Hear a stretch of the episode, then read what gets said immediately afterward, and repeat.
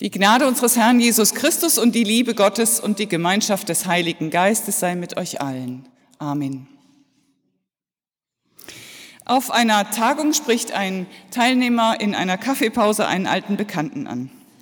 Er erzählt ihm in nie enden wollendem Redeschwall, wie gefragt er sei, was er in der letzten Zeit alles veröffentlicht habe, wie positiv das Echo ausgefallen sei und überhaupt, wie gut alles zurzeit laufe. Seine Kinder seien im Erasmus-Programm und flögen in der ganzen Welt umher. Irgendwann, vielleicht merkt er, dass die Aufmerksamkeit seines Gegenübers sichtlich nachlässt, fällt er sich selbst ins Wort. Mano, ich rede die ganze Zeit nur von mir selber. Erzähl doch mal, wie geht's dir denn? Wie fandst du denn eben meinen Vortrag? Jeremia schreibt, so spricht der Herr, ein Weiser rühme sich nicht seiner Weisheit, ein Starker rühme sich nicht seiner Stärke, ein Reicher rühme sich nicht seines Reichtums, sondern wer sich rühmen will, der rühme sich dessen, dass er klug sei und mich kenne, dass ich der Herr bin der Barmherzigkeit, Recht und Gerechtigkeit übt auf Erden, denn solches gefällt mir, spricht der Herr.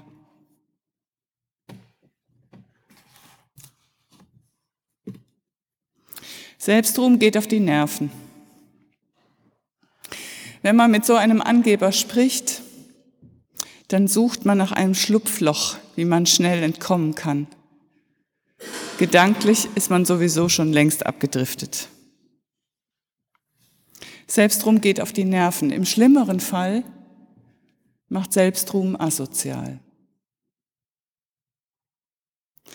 Ein Pfarrer einer Innenstadtgemeinde berichtet, als sie in der Gemeinde begonnen hätten, mit nicht Sesshaften zu arbeiten, die sozusagen die Anlagen um die Kirche herum für sich selbst ähm, erkoren haben als Auf Aufenthaltsort, da sei ihm besonders heftiger Widerstand aus dem Diakonieausschuss der Gemeinde entgegengekommen.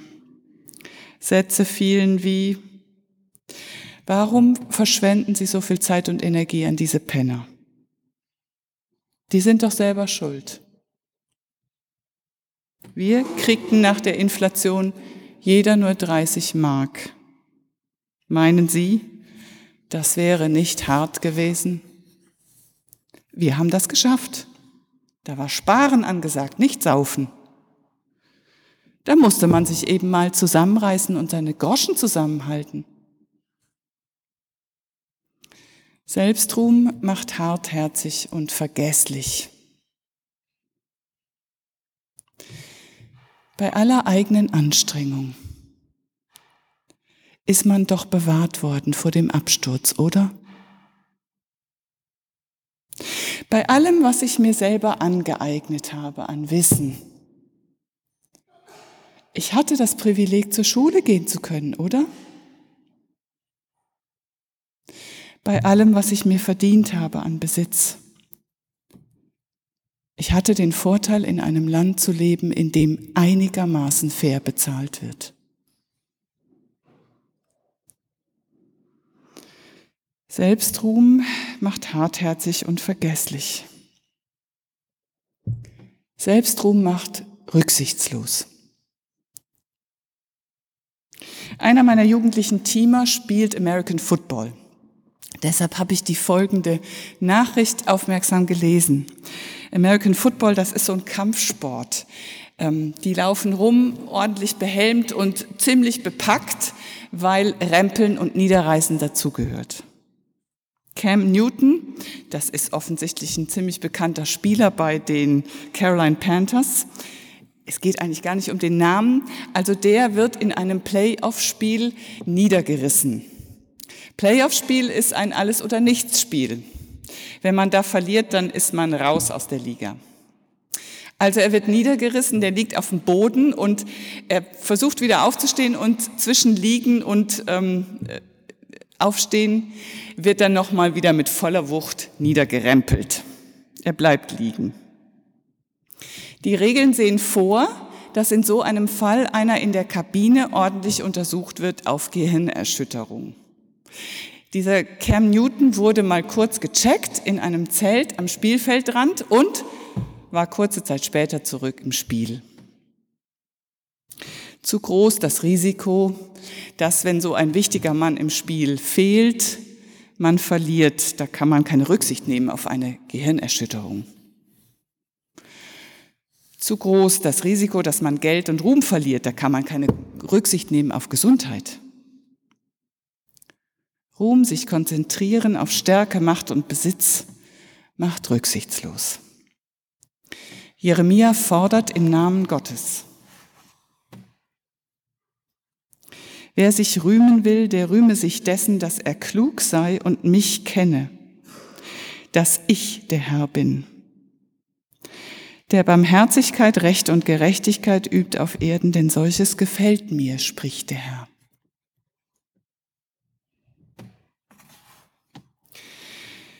Sich rühmen, Gott zu kennen, dass er der Herr ist. Ein Mann sagte in einem Gesprächskreis, je älter wir werden, umso mehr erleben wir, dass Bekannte und Freunde um uns herum krank werden und sterben. Und umso weniger nehmen wir es für selbstverständlich, dass wir fit sind, noch fit sind. Es ist nicht selbstverständlich, wenn ich fit bin. In den ersten Wochen dieses Jahres ist mir das sehr deutlich geworden durch den plötzlichen Tod unseres Nachbarn, der nur unwesentlich älter ist als wir selber. Und durch den Unfall einer jugendlichen Mitarbeiterin. Da gewinnt das Leben eine ganz jähe Wendung. Da wird das Leben von unten nach oben umgekrempelt. Ich kann mich nicht schützen vor solchen jähen Einbrüchen ins Leben und es ist klug, sich das klar zu machen. Ich verdanke mein Leben, meine Gesundheit, das Zusammensein mit meinen Lieben nicht mir selber, sondern Gott. Das ist ein Gottesgeschenk und es verpflichtet. Sie saß vor mir und sagte, ich habe es in meinem Leben so gut gehabt. Wir haben unser Auskommen, unsere Kinder sind gesund und sind im Beruf. Wir haben ein kleines Häuschen, ich darf Musik machen. Ähm, ich habe mir überlegt, ich möchte etwas zurückgeben von meinem Glück. Hast du nicht was, was ich tun kann? Ich habe sie damals, das ist schon ein bisschen her, an Contact Detmold vermittelt und sie hat mit geflüchteten Erwachsenen und Kindern Musik gemacht. Sie hat denen unsere Art zu musizieren beigebracht und sie hat umgekehrt von ihnen gelernt, wie sie singen und spielen und welche Instrumente sie benutzen. Einige Zeit später treffe ich die Frau und sie sagt aus tiefstem Herzen, weißt du was, das war das Beste, was mir passieren konnte. Diese Arbeit mit den Geflüchteten, das gibt mir so viel. Sich zu rühmen, Gott zu kennen, dass er der Herr ist über mein Leben und der Geber aller guten und vollkommenen Gaben macht sozial. Weckt den Wunsch, die Welt ein bisschen gerechter, ruhiger, richtiger und barmherziger zu machen. In den Sprüchen der Väter heißt es, wer ist weise? Wer von jedem Menschen lernt oder zu lernen bereit ist. Wer ist stark? Wer sich selbst, seinen Trieb, seine Begierden, seine Süchte bezwingt. Wer ist reich? Wer sich mit dem freut oder begnügt, das er besitzt. Wer ist geehrt? Der andere Menschen ehrt.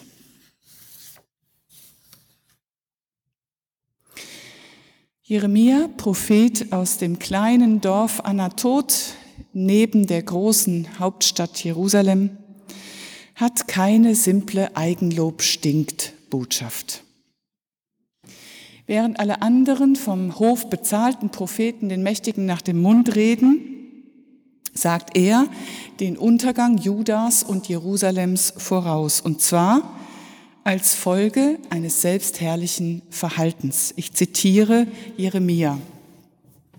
Und wenn Sie dabei an die Jetztzeit denken, dann ist das durchaus richtig so.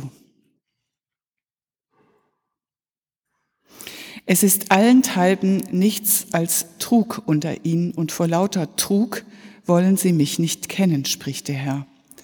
Ein Freund täuscht den anderen. Sie reden kein wahres Wort. Sie haben ihre Zunge an das Lügen gewöhnt. Sie freveln und es ist ihnen leid, umzukehren. Darum spricht der Herr Zebaoth, der Gott Israels. Siehe, ich will dies Volk mit Wermut speisen und mit Gift tränken. Man macht, was man will.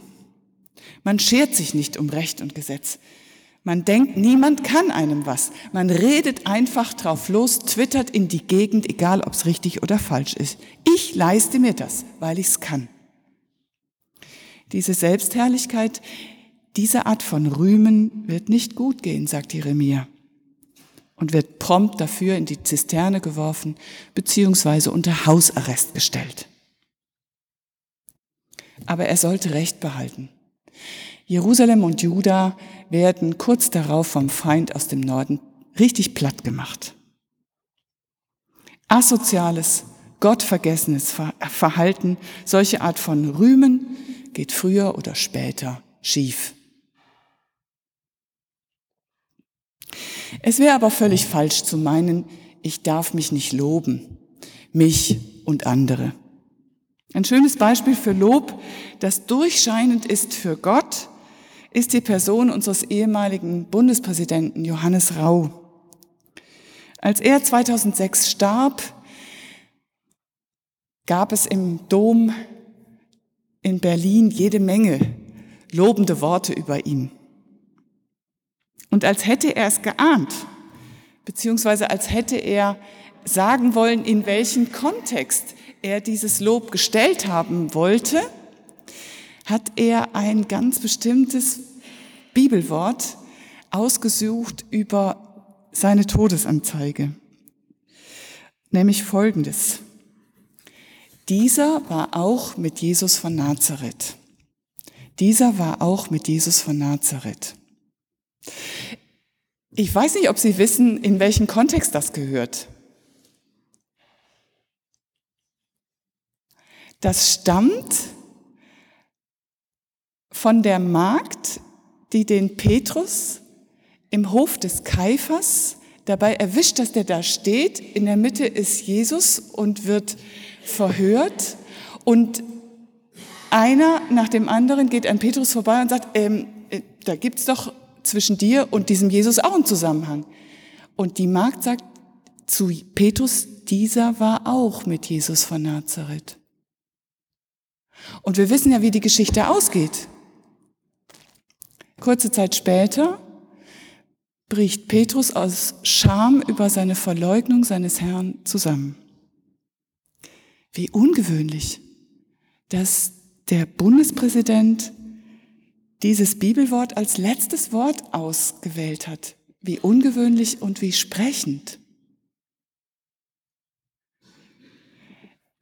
Ich habe das so verstanden, dass er sagen wollte, ich bin nachgefolgt. Und all meine Verdienste, die ihr nach meinem Tod so hoch preisen werdet, sind auch ein Lob auf Gott, meinen Schöpfer, dem ich mein Können, mein Verstand und mein politisches Geschick verdanke. Und er wollte wahrscheinlich auch sagen, ich bin gescheitert. Und all meine Fehler, die ihr nach meinem Tod so höflich verschweigen werdet, sind zugedeckt von Gott, meinem Erlöser. So zu leben und zu sterben könnte gemein sein, wenn Jeremia schreibt. Wer sich rühmen will, der rühme sich dessen, dass er klug sei und mich kenne, dass ich der Herr bin, der Barmherzigkeit, Recht und Gerechtigkeit übt auf Erden, denn solches gefällt mir, spricht der Herr. Und der Friede Gottes, der höher ist als all unsere menschliche Vernunft, der bewahre unsere Herzen und Sinne in Christus Jesus. Amen.